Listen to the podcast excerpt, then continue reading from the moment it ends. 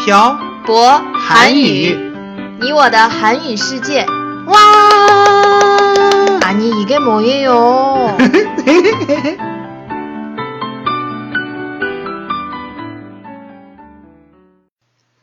这里是漂泊韩语你我的韩语世界第四十四期电台。안녕하세요，爸爸한국어의小博쌤이에요。 안녕하세요 여러분 빡빡 한국어의 연동쌤입니다. 연도 쌤, 네 대표씨 지난주에 부모님이 대련에 오셨을 때 같이 집에서 응답하라 1988을 봐잖아요. 네 그랬죠. 그 드라마를 보면서 궁금한 것이 생겼어요. 어 뭐가 궁금해요?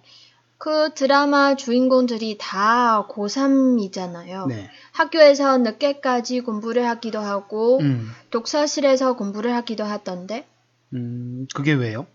중국 학생들도 음. 학교에서 늦게까지 공부를 하기는 하는데, 음, 독서실? 음. 네. 그게 뭐예요? 독서실이요? 어, 네. 독서실은 뭐 하는 곳이에요? 궁금해요. 독서실은 자습을 하는 곳이에요. 자습은 학교에서도 할 수 있잖아요. 아니 주말에 학교에 안 가는 날에는 어디에서 공부를 해요? 집에서 하면 되는 거 아니에요? 음 집은 좀 시끄럽지 않을까요? 음, 그럴 수도 있겠네요. 독서실은 공부를 할 수 있는 분위기를 어, 만들어 놓은 장소예요. 그럼 돈을 내고 다니는 거예요? 네. 저는 예전에 한 달에 10만 원 정도 내고 독서실에서 공부를 했었어요. 연돈쌤이 다녔던 독서실은 비싼 편이었어요? 전 4인 1시를 썼었어요. 음, 음. 독서실이 좋은 게 뭐냐 하면 조용하게 공부를 할 수 있다는 거예요. 음, 음, 공부할 수 있는 내 책상이 있다고 생각하면 되겠네요.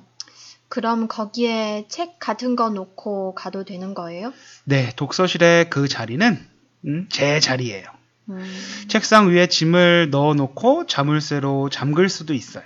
음, 와, 좋네요. 근데 중국에는 독서실이 없어요? 네, 없어요. 그래서 학교에서 늦게까지 음, 공부를 해요. 학교에서 늦게까지 공부하는 걸 야자라고 해요. 야자요? 네. 야간 자율 학습의 줄임말이에요. 연돈쌤도 야자를 해봤어요? 저 고등학교 때는 학교에서 야자를 못하게 했어요. 그래서 저희는 독서실에 다녔어요. 독서실은 어떤 사람들이 다녀요? 보통 고등학생들이 다니기도 하고 음. 재수생들이 다니기도 해요. 그렇구나. 음. 중국은 곧 수능 시험이 있어요. 어, 수능 시험. 음, 한국은 겨울에 수능 시험을 봐요. 네. 음. 수능 시험에 대해서는 음. 작년 12월에 한 번 이야기했었어요, 우리. 음. 음, 맞아요, 맞아요. 그때 수능 시험에 대해서 이런저런 얘기를 했었어요. 아, 맞다. 음. 저 또 궁금한 게 생겼어요. 네, 물어보세요. 독서실은 24시간이에요? 물론 아니죠. 음, 제가 다니던 독서실은 아침 8시부터 어, 새벽 2시까지 열었어요. 그렇게나 오래요? 네. 그럼 밥은 어떻게 먹어요?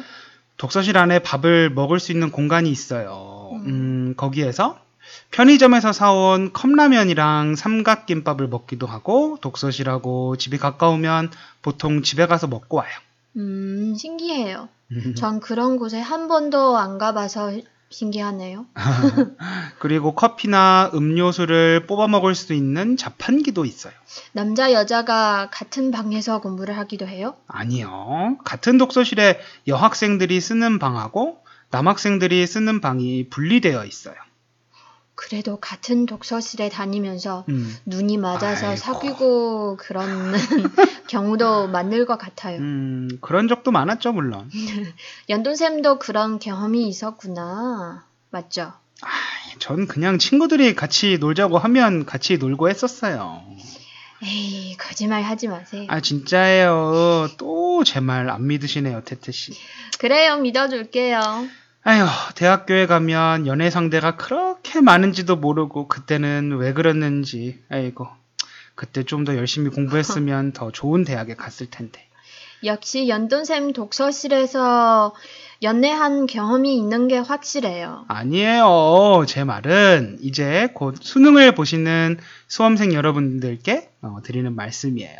자기가 원하는 대학에 입학할 수 있다면 입학 후에 자기가 하고 싶은 공부도 하고 연애도 할 수 있는 대학 생활이 기다리고 있으니 날씨는 덥지만 좀 더, 어, 음, 좀만 더 힘내서 공부하시고 힘내시라는 뜻이죠. 연돈쌤, 잔머리는 진짜 알아줘야 돼요. 이런 걸 또 빠져나가시네. 에휴, 하여튼 좀만 더 어, 힘내시면 좋은 결과가 있으실 테니 수험생 여러분 화이팅 하세요. 수험생 여러분, 파이팅! 음, 오늘은 한국의 독서실에 대해서 알아봤습니다. 한국은 고등학교 때 독서실에서 공부를 안 해본 학생이 없을 정도로 독서실이라는 것이 보편화되어 있습니다.